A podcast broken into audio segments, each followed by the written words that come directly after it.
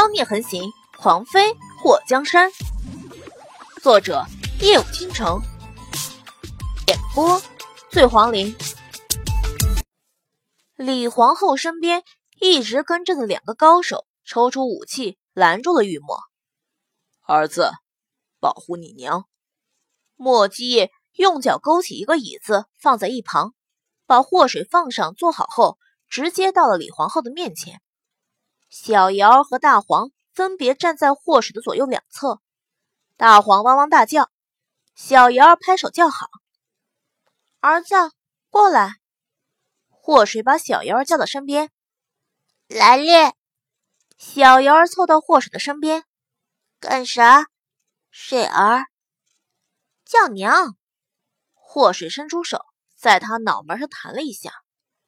小瑶揉了揉脑门。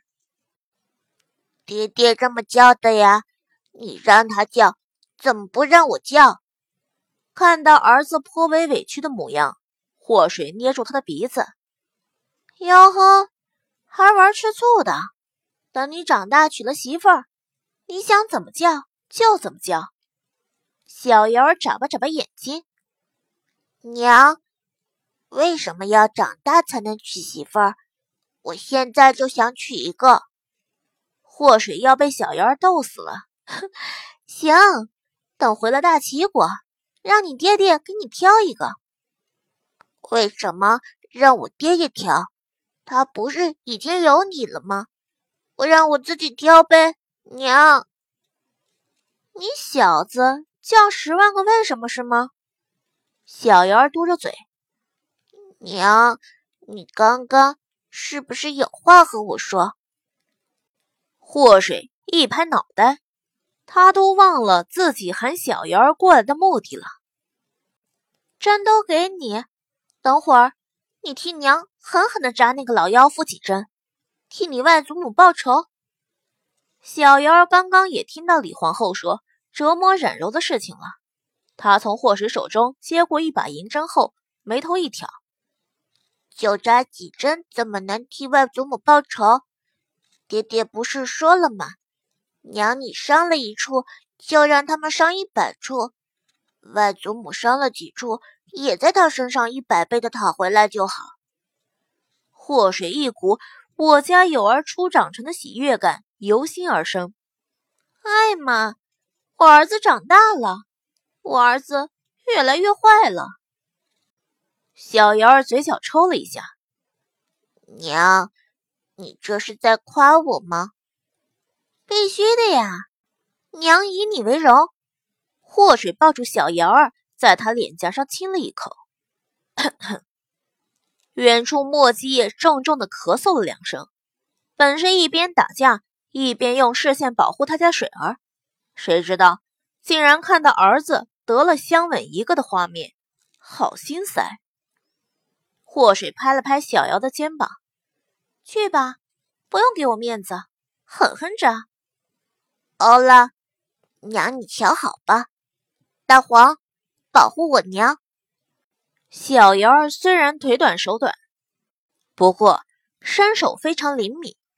就在李皇后身边的高手忙于应付玉墨和墨阶的时候，他已经笑眯眯的到了李皇后和李奇雪的面前。要说。莫季和玉墨过来的话，李皇后和李奇雪还能忌惮一下。他们瞧见一个三岁左右的孩子过来，虽然正经小瑶儿小小年纪竟然还有功夫，不过也没把小瑶儿放在眼里。臭小子，你是不是活腻了？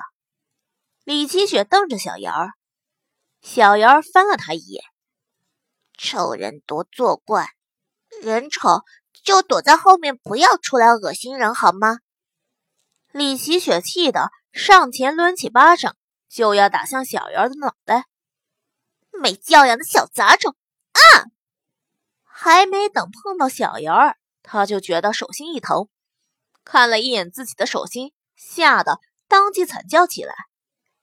有二十几根长针，就像竹签子穿肉串一样，从他的手心。直接穿透他的手背，姑母救我！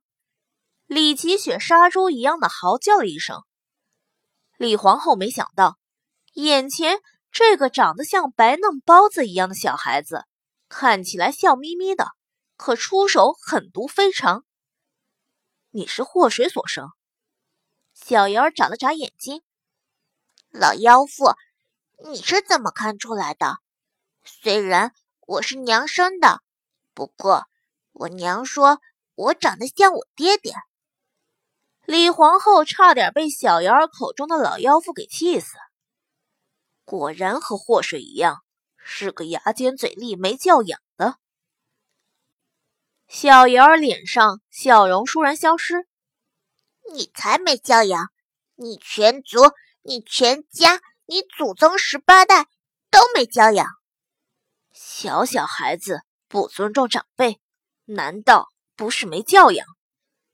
李皇后冷嗤了一声，小瑶儿摸了摸下巴：“你一大把年纪，还和个三岁孩子斤斤计较，难道你就有教养？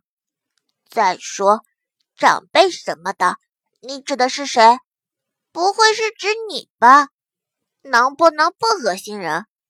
好吧，恭喜你，让我感受了‘长辈’这个词带来了森森的恶意。”李皇后没想到小瑶儿舌灿莲花的，竟胡说八道。祸水让你一个毛都没长的小孩子过来，就是练嘴皮子的。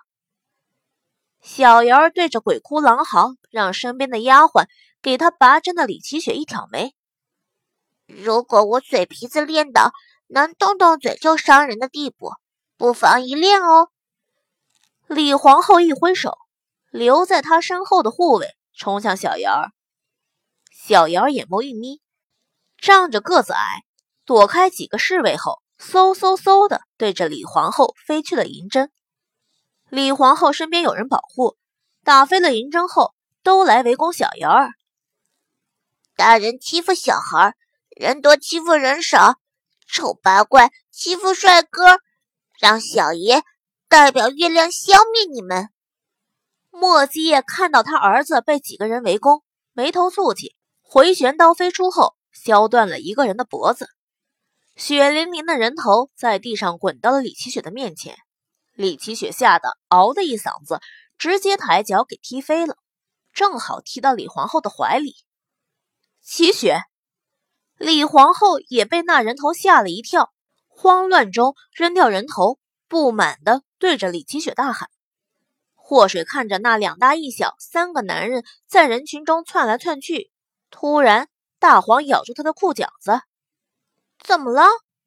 祸水看到大黄回头大叫，他扭过头后眼眸一眯，是那天晚上攻击他和玉墨的那些人。如果李皇后说的话都是真的，那么这些人应该是凤羽国大皇子的手下。李皇后和李奇雪。看到那些人从后面包抄而来，全都是脸上一喜。莫基叶往天空放了一个信号弹。这几天他边走边留记号，如果纪王府的人跟着他留下的记号赶过来，应该会看到他发射的信号。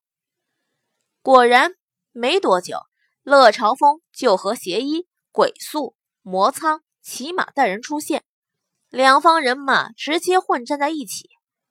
师傅，马车在树林里。乐朝风大喊了一声。墨迹也抓住小瑶儿的衣领子，把小瑶儿送到霍水的身边。看着你娘，再乱跑，打你屁股。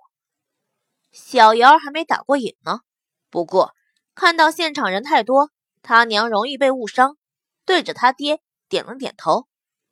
墨迹让人去树林里把马车赶过来，他和玉墨一起。和大皇子的那些人打了起来。